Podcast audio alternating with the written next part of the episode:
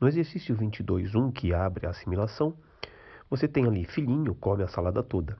Essa vírgula, evidentemente, está isolando o vocativo.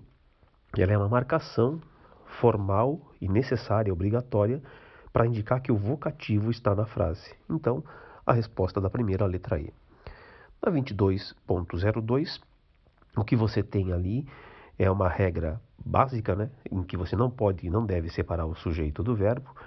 E aí a pergunta é sobre a existência de um erro dentro daquilo que se propõe.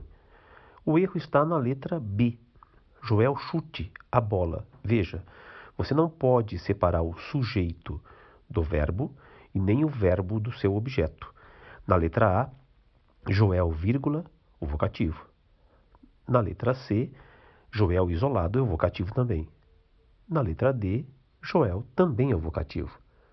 Na B, houve a separação entre o verbo e o objeto, ferindo a regra que é básica também entre o sujeito e o verbo e o verbo e o objeto. Você não pode ter uma vírgula. Na 22.3, na linha 3, havia uma supressão de um verbo e no seu lugar a indicação de uma vírgula. Tudo chorando seria monótono, tudo rindo, cansativo. Então, essa vírgula é a indicadora de que ali houve a elipse do verbo. Nesse caso, até mais especificamente, uma, uma elipse que se chama zeugma. Tudo rindo seria cansativo. 20, então, a resposta é a letra B de elipse. Na 22.04, há no início do período, é, de maneira deslocada, uma oração de valor temporal.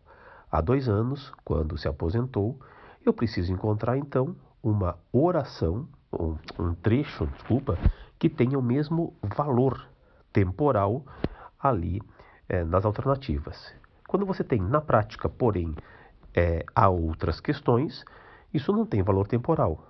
Na verdade, é um valor situacional. Segundo dados do Ministério dos Direitos Humanos, os idosos somam 23 milhões de brasileiros. Essa é uma oração conformativa, não é de tempo.